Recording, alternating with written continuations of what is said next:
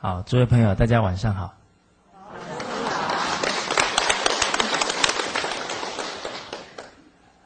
好，看到大家都法喜充满。哎，我们先来回答问题。第一位朋友问到：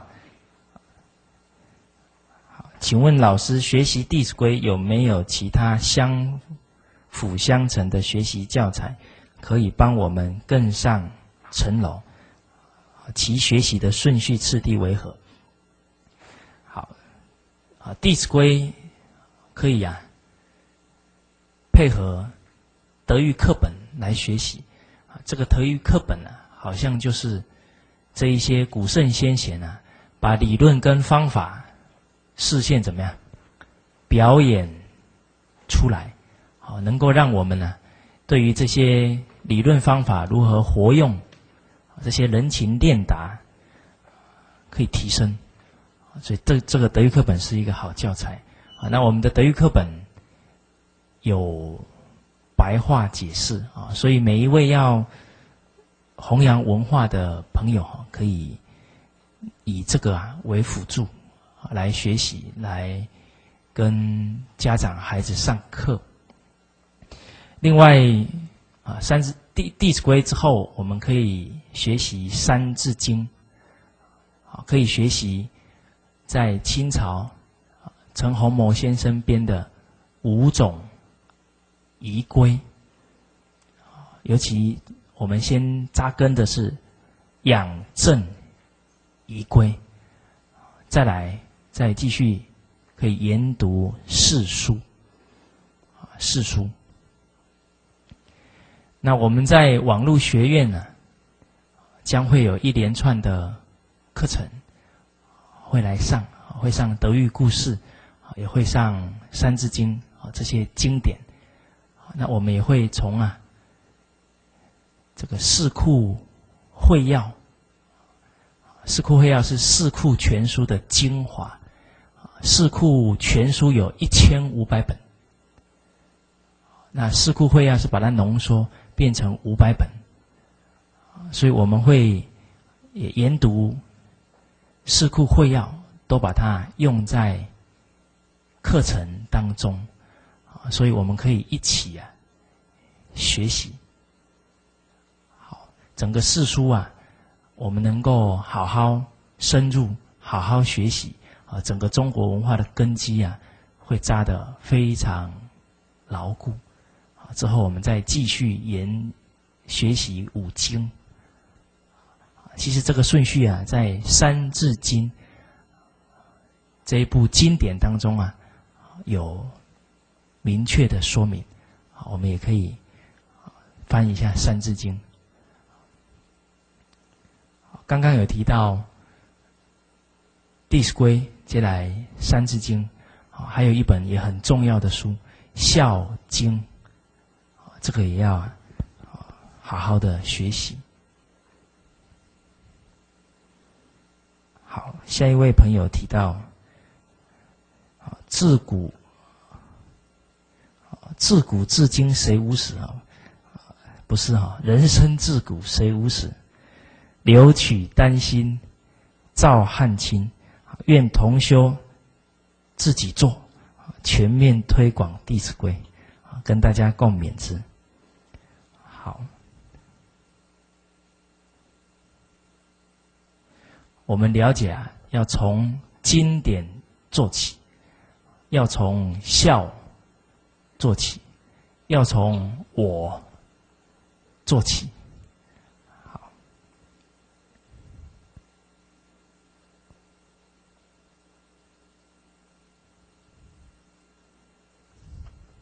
好，这位同学提到。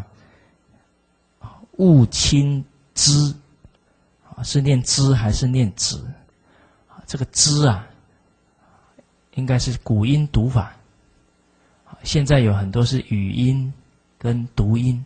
好，一般呢，读音是读古书的时候用。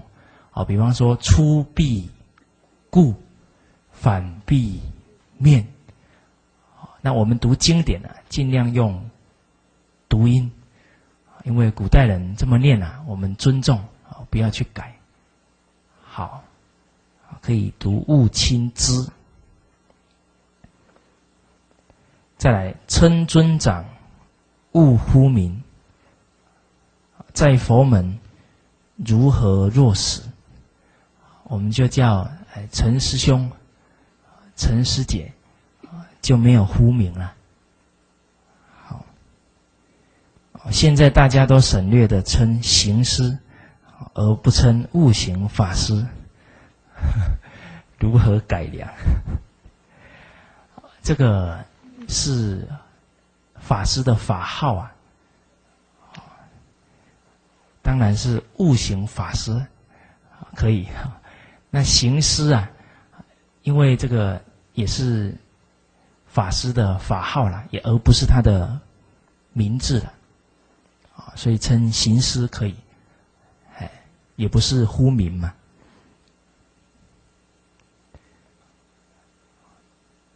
好，有时介绍长者出来，必须连名带姓，应如何尊称？啊，介绍长者应该不用我们直直接连名带姓讲，啊，一般啊是我们的长者，哎，这一位是我父亲，啊，这一位是我叔叔，比较多这个情况啊，不可能我们去介绍长辈，然后还介绍他全部的名字，啊，基本上啊。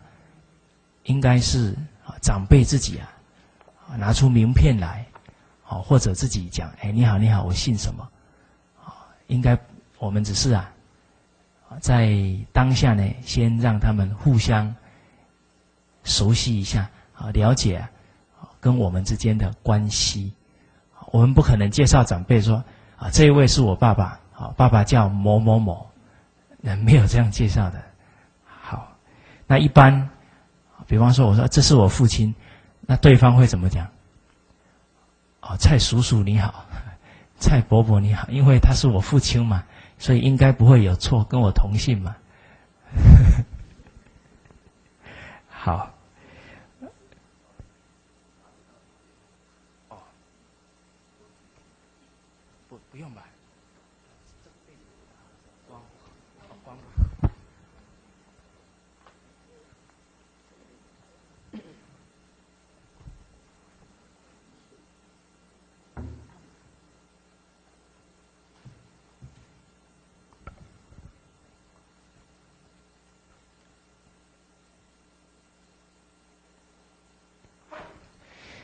这个礼貌啊，最重要的哈是内心的。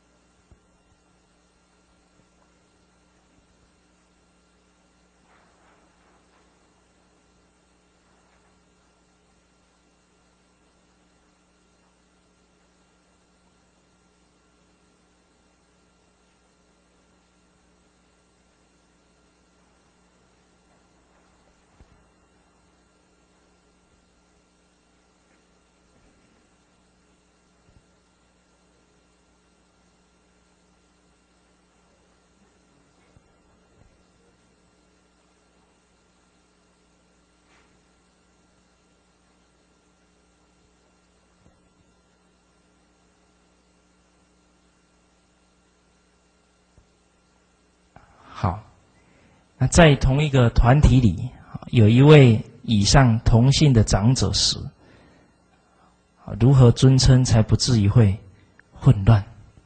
比方说是陈先生或者陈师兄，那应该两个人年纪会不一样嘛？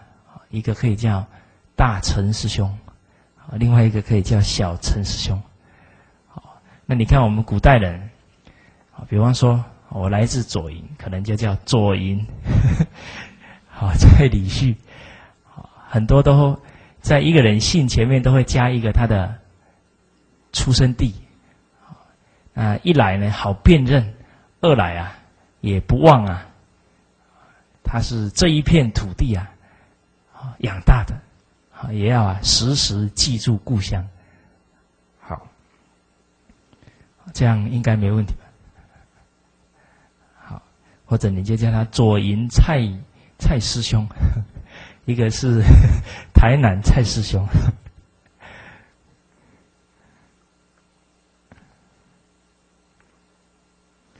好，四岁的幼儿在家自学，落实了《弟子规》，还可以从哪些经典入门？哦，我们刚刚也有讲到，啊，整个读经典的顺序，那《三字经》上啊讲的很清楚。那这个《弟子规》最重要要重复提醒，一定要让孩子啊扎扎实实扎下去。当他扎的越深，这些经典呢就会跟他很相应。所以诸位朋友啊，读书不只不是读的多啊，最重要要用的出来。所以半部《论语》啊，都可以治天下。所以我们为人父母，看着孩子背很多经典。你更要注意到一点，他的行为有没有端正，有没有谦恭。我们之前的课有提到，林则徐先生有提到两个有关读书的重要教诲：行止不端，读书无益呀。面对这些圣哲人的教诲啊。诸位家长，绝对啊，不要抱着侥幸的态度，这些都是定则啊。你不要说哦，孩子背很多，你已经发现呢，他的言语行为啊，已经有共高我慢，这个时候你可不要再侥幸。好，所以啊，确确实实，一定要让他养成这一些正确的处事。待人态度，这些经典呢，才会利益他的人生。好，再来，国小四五年级的学生在家自学，四书五经已背诵完，没有适合的国中衔接，要如何把孩子带好？除了生活上落实《弟子规》，尚可读哪些经典？或者只要一门深入即可？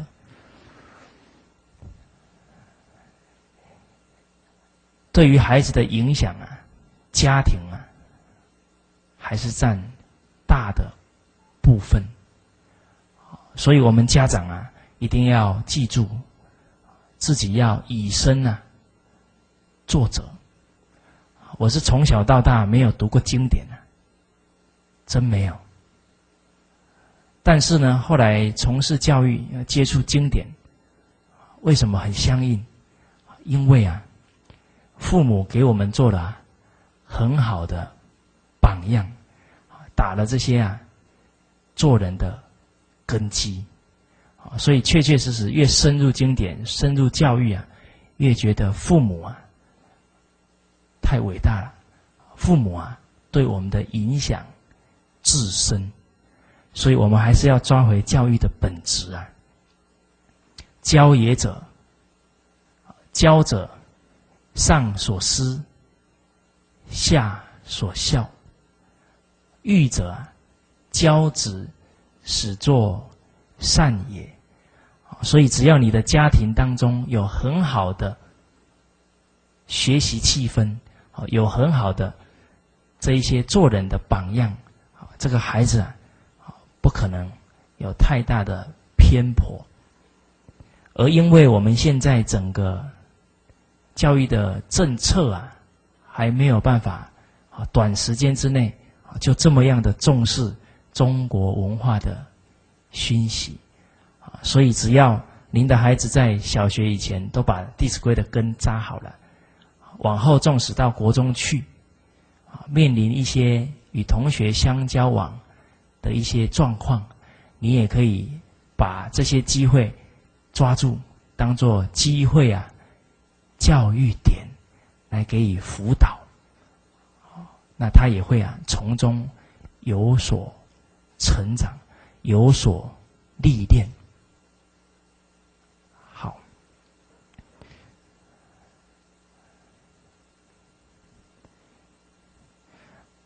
好，下一个题目是想在社区推展《弟子规》的教学，请教老师应如何着手？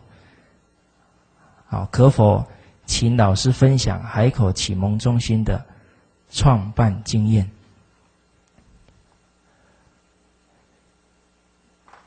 教育啊，我们又回到一个根本，就是以身啊，作者身教大于言教，所以整个经典教育、德行教育的成败，不在小孩，而在啊，而在谁？成人、大人。所以啊，这个课程呢，真正的核心在家长课、家长课，还有教师课这两两个对孩子影响最大的长者。哦，当然，假如一开始啊，叫诸位朋友啊去教教师课，怕你会怎么样？会太紧张。那刚好是因为我已经从事几年教职。我们保持着一种分享的态度啊，去上教师课。所以，假如您没有教学的经验，您就从啊小学嘛小孩子开始上，那你就会累积教孩子德行的这些经验。那慢慢呢，又跟家长有比较多的互动以后，就可以开。家长的课程，好，等你办几个月以后啊，相信你与家长家长沟通的能力啊，可能胜过一般学校的什么老师。我们现在想想，很年轻的老师出来，多不多跟家长沟通？多不多？越来越少，因为学校啊。这个德行的重视度啊不够，德行不重视的时候，就很少啊跟家长有这一方面的沟通。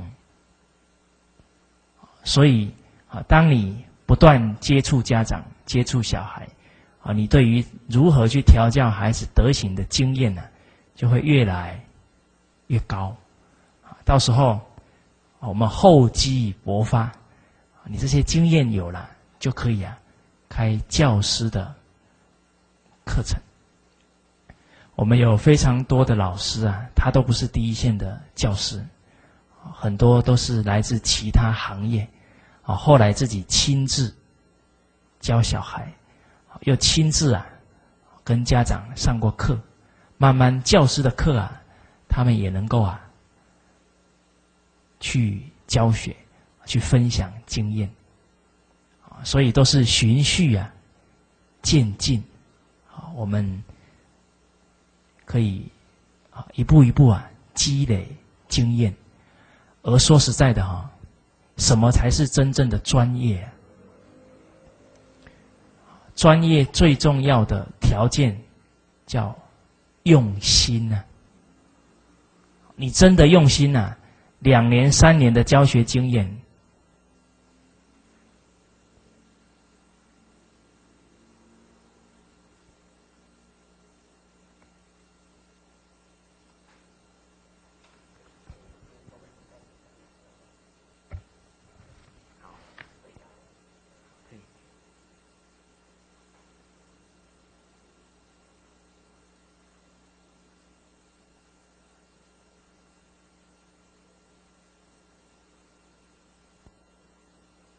好，那我们在海口的这个办学经验，最重要是了解到孩子德行教育的成败啊，是在家长，因为身教重于言教。我们常说读经读经，读经是目的吗？诸位朋友，读经是不是目的？不是啊。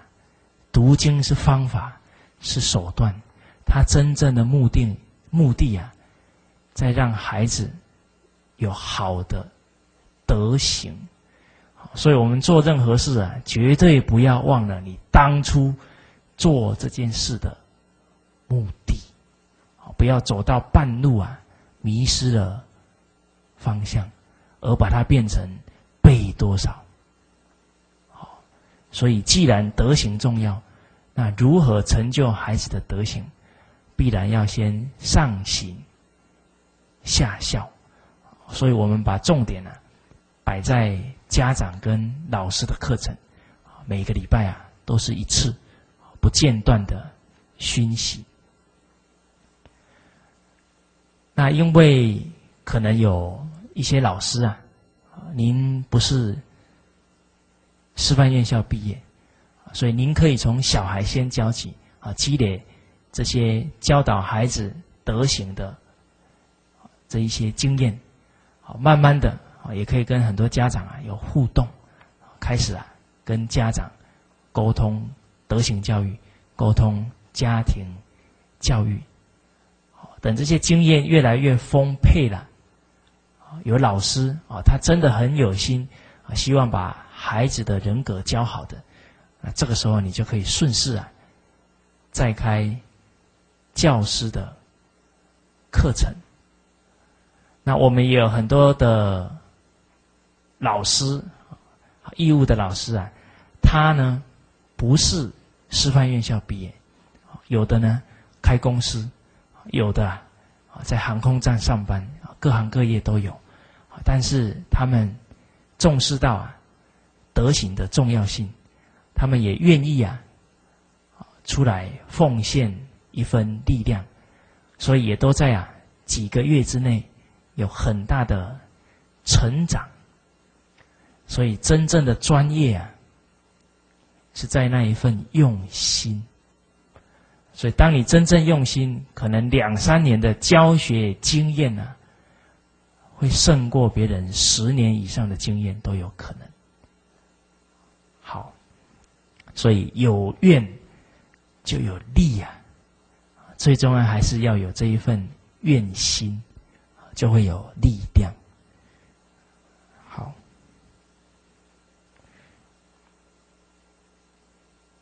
哦，这里是他的心得。从以往爱就是慈悲的大概念，啊，进而了解到爱就是用心去感受别人的需要，这么实在贴切，也深切体会出一切唯心造的真谛，而知关照存心的重要，学到了抓住机会教育点。是导正孩子行为的重要关键时刻，尤其是胜于始，更学习到解决的方法。啊，从事件本身是果，去找出原因才是根本之道。当然，力行是成就的关键。好。这位老师呢，把我十天的课程做了很好的总结，好抓到了很多重点。好，好，接下来一个问题：海口孝联国学启蒙中心是混龄教学，或是一年龄层一个班级？啊，是混龄。但是我们是每个礼拜上一次德行教育啊，一定要回归到哪里？家庭，回归到生活之中啊，而不是上几个小时就能成就的啊，道在生活。所以我们其实是带动家长对于跟老师之间啊，对于。德行的重视度，希望把这个德行的重要啊推到家庭，推到学校去，这是我们国学启蒙中心成立的一个目标。因为我们才才几个人，又能教多少学生呢？是要唤醒。家庭跟学校对于德行的重视。好，啊，目前中心的学童最大几岁？最小几岁？这个最小啊，有差不多两岁的，最大的也有初中生。那我们刚好在暑假期间呢，啊，不是寒假期间呢，办了一个青少年营，本来要开二十个人，后来开到八十个人，对，所以我们也是发现呢，青少年教育很很大的问题。所以就安排这个寒假来办，也是都在啊积累经验。那平常每个礼拜是办小孩小学以下的，当然他是初中生来听，我们也怎么样欢迎。好，那至于往后有没有要开初中的，那我们就视情况啊而定。刚好这一次初中。啊，中学生的这个中国话研习，假如反响很大啊，说不定啊，我们会继续开这个中学的班，一个礼拜也怎么样？开一次，一定要常时啊熏修才行。因为啊，教育能不能等啊？不能等。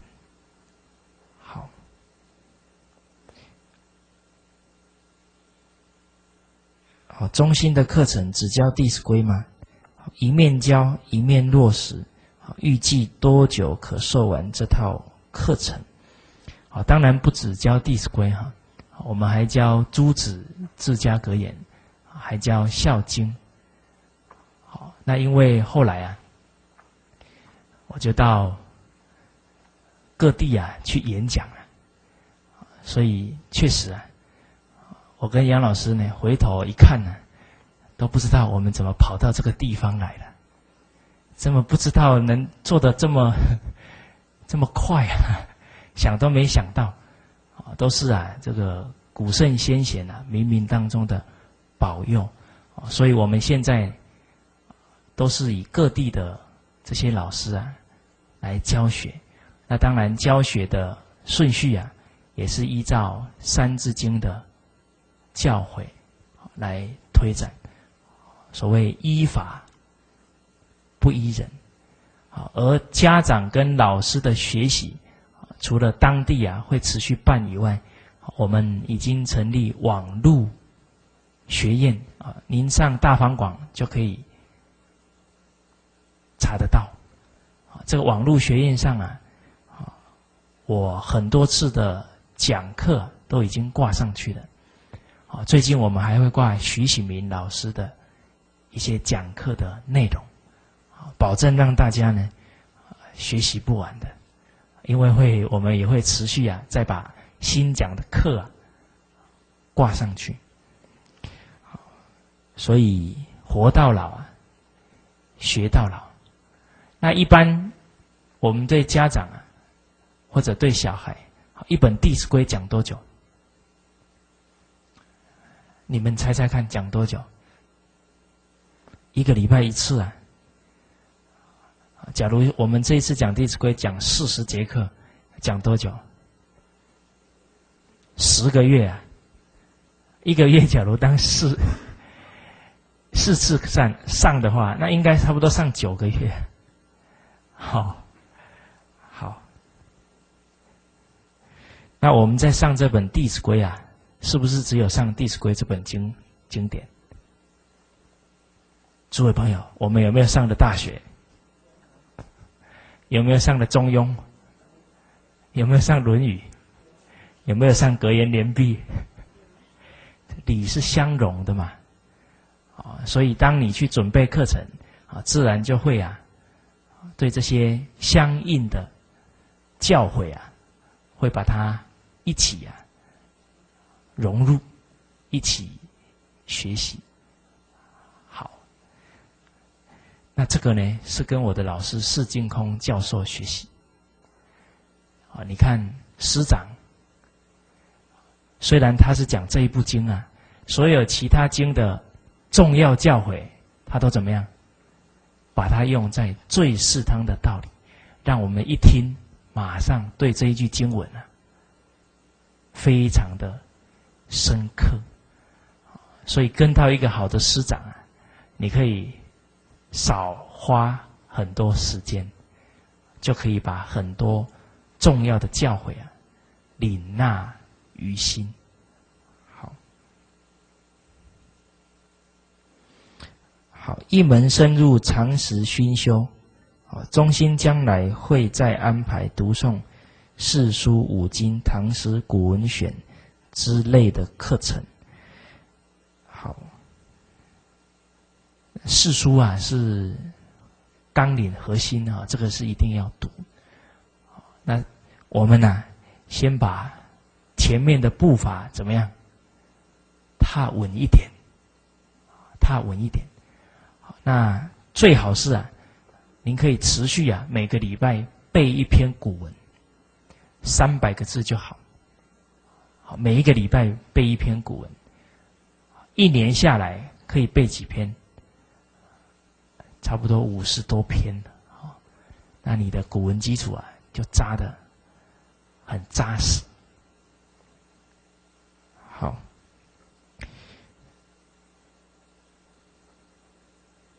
读这些经典啊，最重要是自利啊，利他。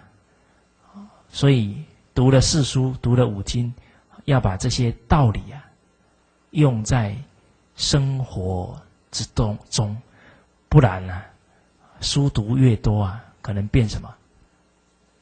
变书呆子了。我们要活学呀。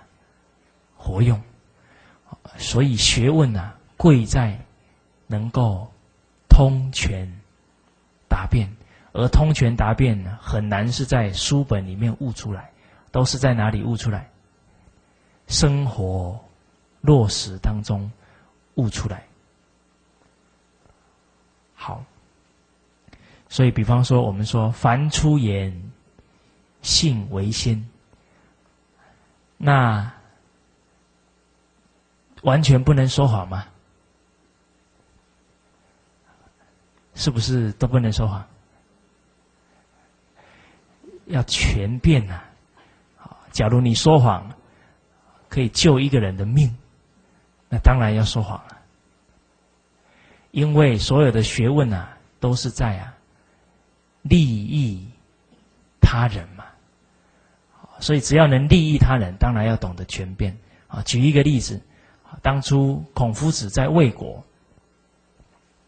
刚好发现呢，有一个臣子要叛乱，在那里制造大量的机械，啊，这一些刀具啊，结果这一个臣子就把孔夫子团团围住，就跟孔夫子说：“你已经发现我的行动，所以啊，你必须对天立誓。”对天立誓，我才能放你走。孔夫子就对天立誓啊，我绝对不把你的事说出去。啊，他军队啊就撤掉了。军队撤完，孔夫子马上说：“走，我们去告诉他的国君。”子路在旁边就说了：“老师，你怎么可以言而无信？凡出言怎么样？信为先呢？”夫子就说了，在被强迫之下而承诺的信用啊，不用什么，不用遵守，那是他强迫你的。再来，纵使啊，我因为不守信用而丧失了我的名誉啊，我也不愿意看到一个国家在发生。大的战争让人民生灵涂炭，所以什么东西比孔夫子的名誉更重要？什么？人民的性命。所以啊，我们学习大乘佛法的一个最高指导原则，叫念念呢为众生呢。怎么样做能够对众生好，你就懂得通权达变，啊，该开戒、开方便谎话，你就会开了。而这一些都要历历过一些事情，你才能够啊积累这些人情练达。好，那唐诗哈，我们比较不鼓励先背，因为啊，诗里面有太多的情感。在康熙皇帝的著述里面呢，他二十岁以前的皇子皇孙呢。不让他读诗词，为什么？人的理智啊，不知道要几十年才建得很稳固啊。但是人的情感呢，不用教都怎么样，都自己来。我也在课程里面讲过，自己没谈过恋爱啊，唱情歌还可以让底下的人在那里掉眼泪，那。不用学就很会啊，所以明明就就没什么苦啊，被那些歌曲哈一影响，越来越苦，触动了很多那种情绪的部分，触动多了就容易感情用事，所以我们看看现在年轻人怎么样，唉。所以以前看一个地区的社会风气，直接把他们当地现在在唱的歌啊拿来听一听就知道。所谓移风易俗啊，莫善于乐啊。好，音乐可以移风易俗，音乐也可以败坏社会风气呀。啊，所以现在的社会如何？请我们去看看排在前十名的歌曲是唱什么，那就知道了。好，所以为什么必须在小学的时候就教他们如何判断好的对象？因为上了初中以后啊，怎么样？一大堆情歌哈，一唱下去啊就没有理智了。所以先打预防针啊！所以这个唐诗哈不，并不是在读古文的这个安排的前面哈。我们看《四库全书》，经、史、子、集，集是属于文学类，文学都是排在后面。最终要从哪里下手？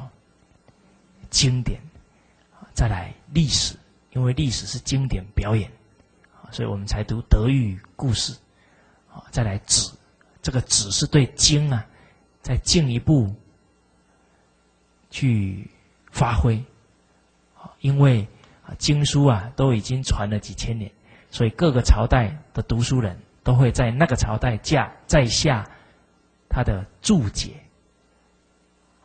所以现在让你去看宋朝的注解，你看懂不懂？有点懂，可能又不会太懂。但是你假如看清朝的，可能就更亲切一点。好，请问老师，现在很多小家庭啊，不是三代同堂或双亲已故，因此无法落实《弟子规》中。孝亲的教导，请问要用怎样的认知或方法来教导下一代？孝的根本呢，在不忘本，在念恩呢。这是人的本性就有的，所以纵使他双亲已故，总有长辈照顾他吧。所以这个照顾他的长辈。就可以让他学习念恩，学习报恩嘛。那另外不是三代同堂哦，是小家庭，那也事在人为嘛。好，比方说，可能不是啊，常常可以回去看望。那我们每一次，比方说汇钱给父母的时候，你就把儿子怎么样带去甚至于教他如何填写汇款单，让他知道哦，我们是时时刻刻啊在关心爷爷奶奶的生活啊，常常啊天气变化了，孩子也在旁边啊，打一通电话问爸爸，问妈妈。有没有多穿一点？成婚定型，可以表演给他看。然后一有空，啊，开着车子啊，回去探望父母。纵使没有住在一起啊，也能够啊，落实孝道。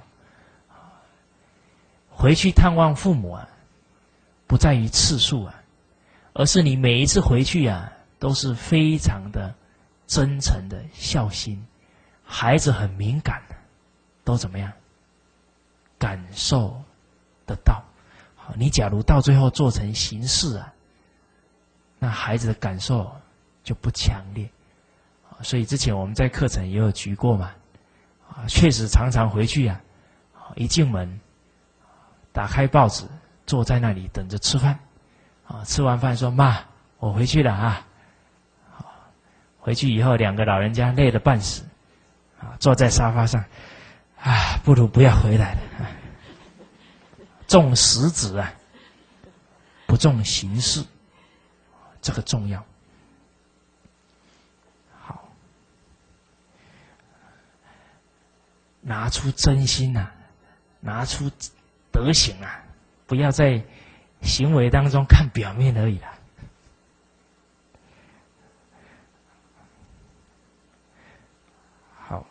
请问老师，如果学校并不是很认同《弟子规》，而家长也以升学为己任，作为老师，在这样的环境，要怎样尽到老师的责任？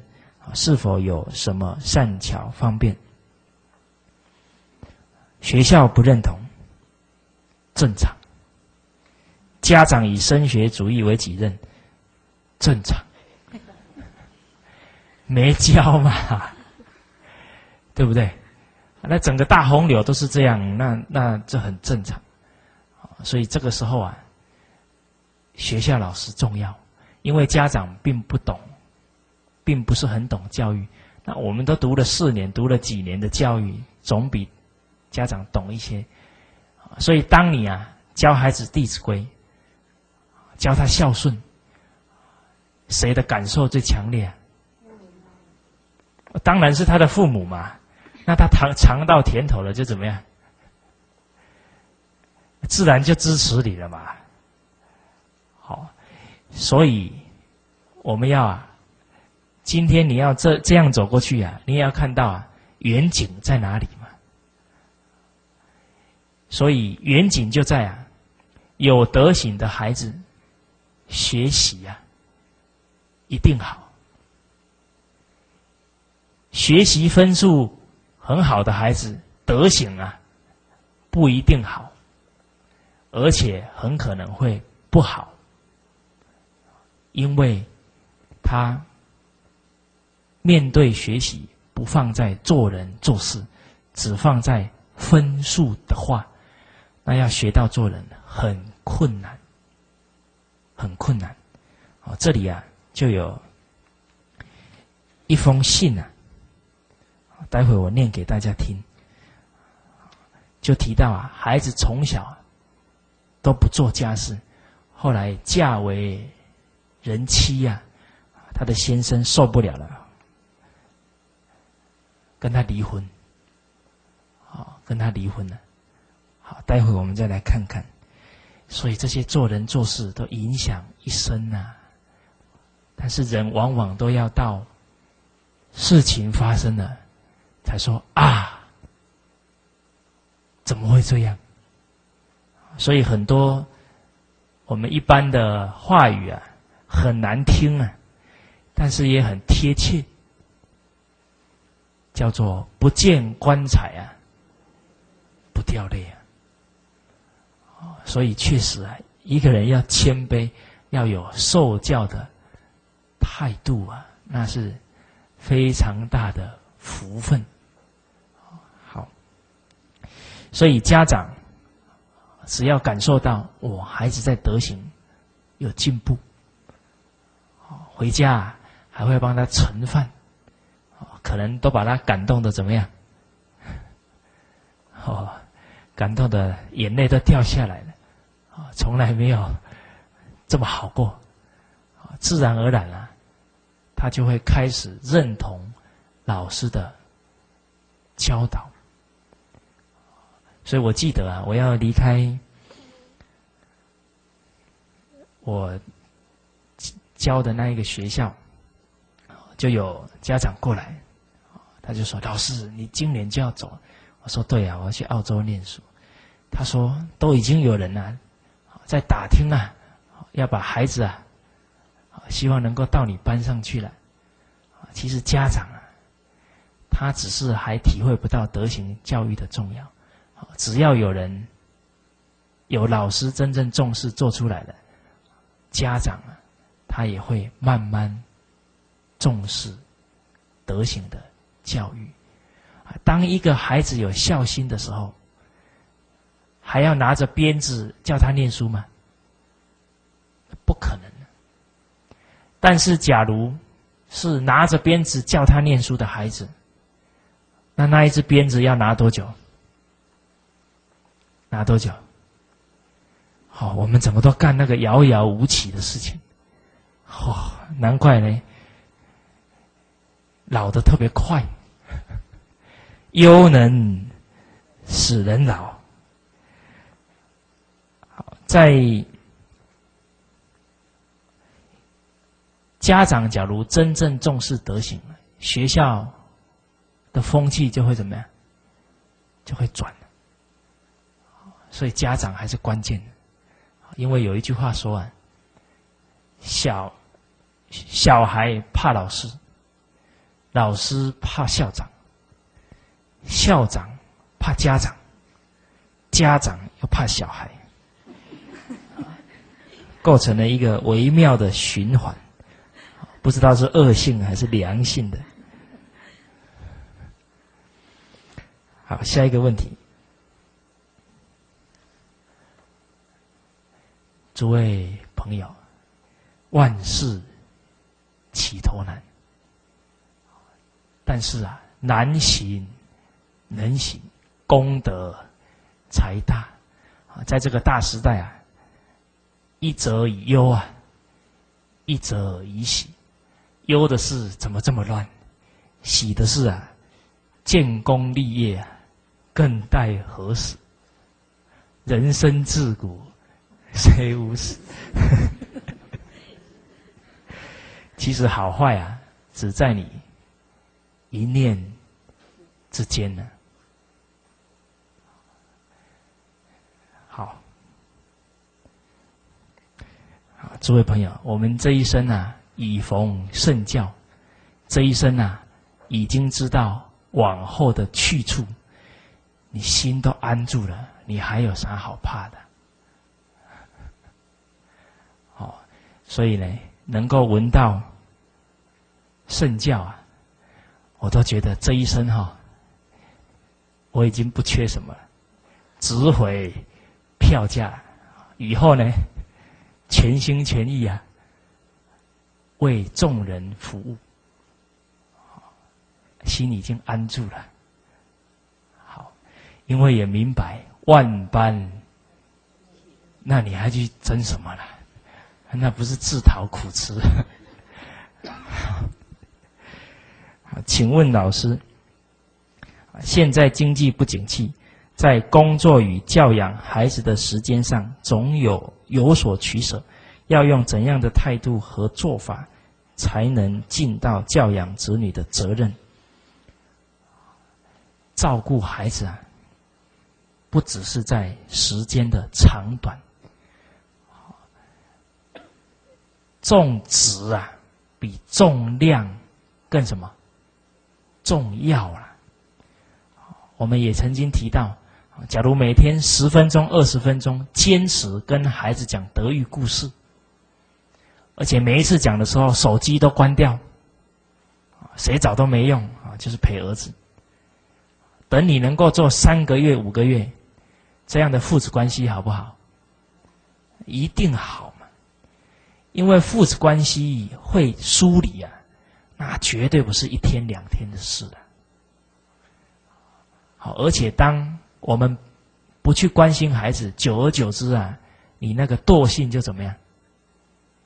就上来了。好，然后确实啊，亲情是需要经营的嘛。啊，你不经营，当然就越来越淡。而且我们回想一下，像我父亲那一辈，爸爸有常常在吗？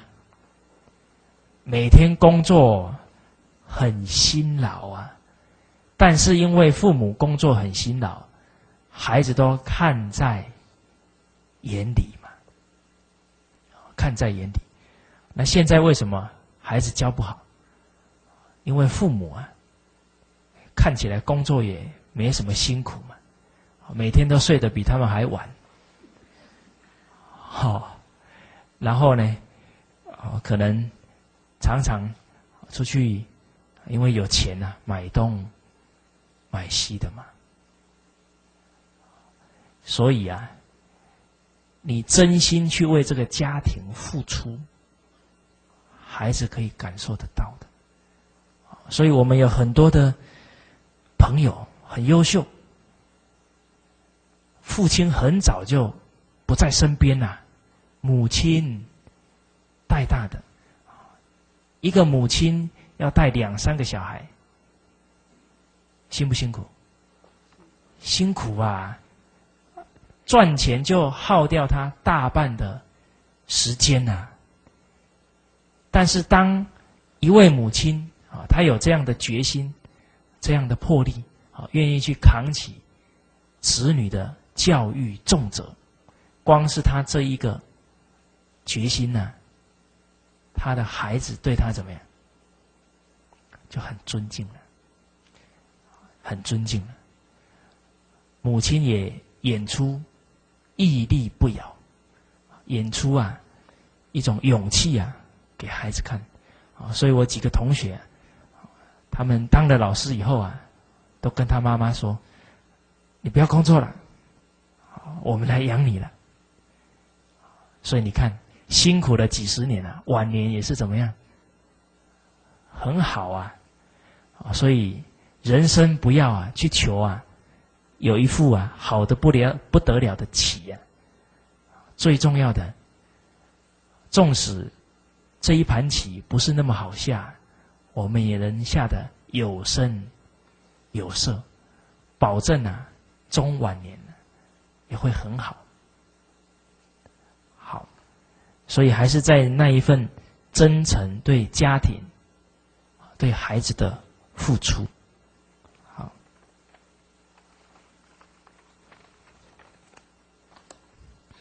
这里有一篇文章啊，念给诸位听一下。这一位朋友啊，相当难得。我们呐，不要放过啊，任何一次可以法供养的机会。很多老师都问我，说蔡老师啊，你讲课啊？很受欢迎。我说讲课受欢迎啊，不是在讲台练出来的，是在哪里练的？因为我从小就有什么什么雅号，太热心，所以啊，平常一看到有机会了，赶快就跟人家讲了。啊，我有时候去啊，比方说去这个礼佛。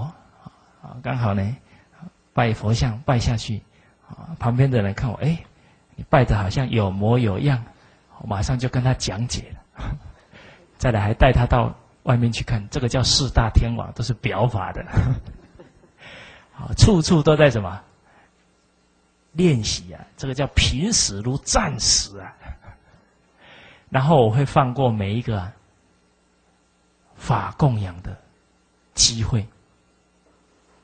我就跟很多老师讲，我说这一次啊，我们在此地讲课啊，以后要向各国啊翻译，所以会有很多国家的人看到你们啊有好的例子要跟我讲。后来啊，过了几天啊，他们没例子来，我就打过去呢。我说啊，你们怎么都没有例子？他说：“老师啊，你的例子都那么多了，还要我们的？”我说：“你们啊，这么好的机会不珍惜，丢一个好的例子，能够让每一位朋友家长一听，哇，就很有感受，懂得反省。他这个故事啊。”供养了多少人啊？算不清楚啦。这么好法供养的机会不做，所以你法供养越多，聪明智慧怎么样越大嘛？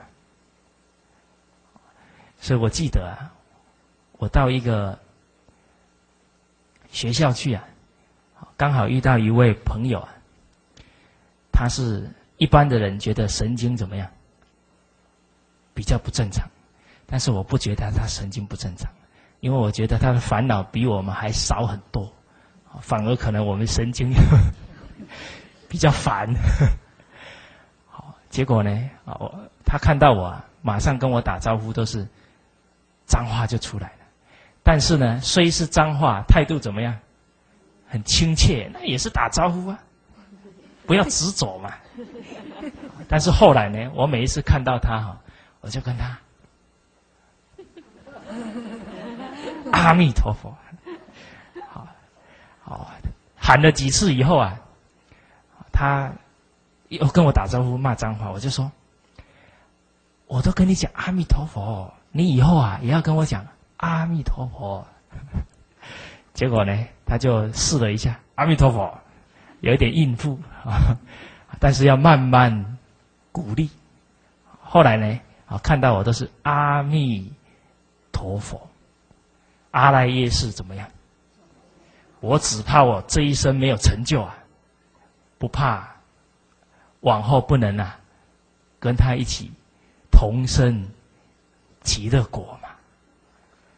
因为我们是欢欢喜喜跟他结这个法缘下一次见到面呢，一定会很很能够啊气度。所以后来呢，他远远看到我就阿弥陀，所以不要放弃一个跟众生啊结好的法缘的机会啊，这样子啊，我们就能法缘殊胜。好，那这一节课先到这边，谢谢大家。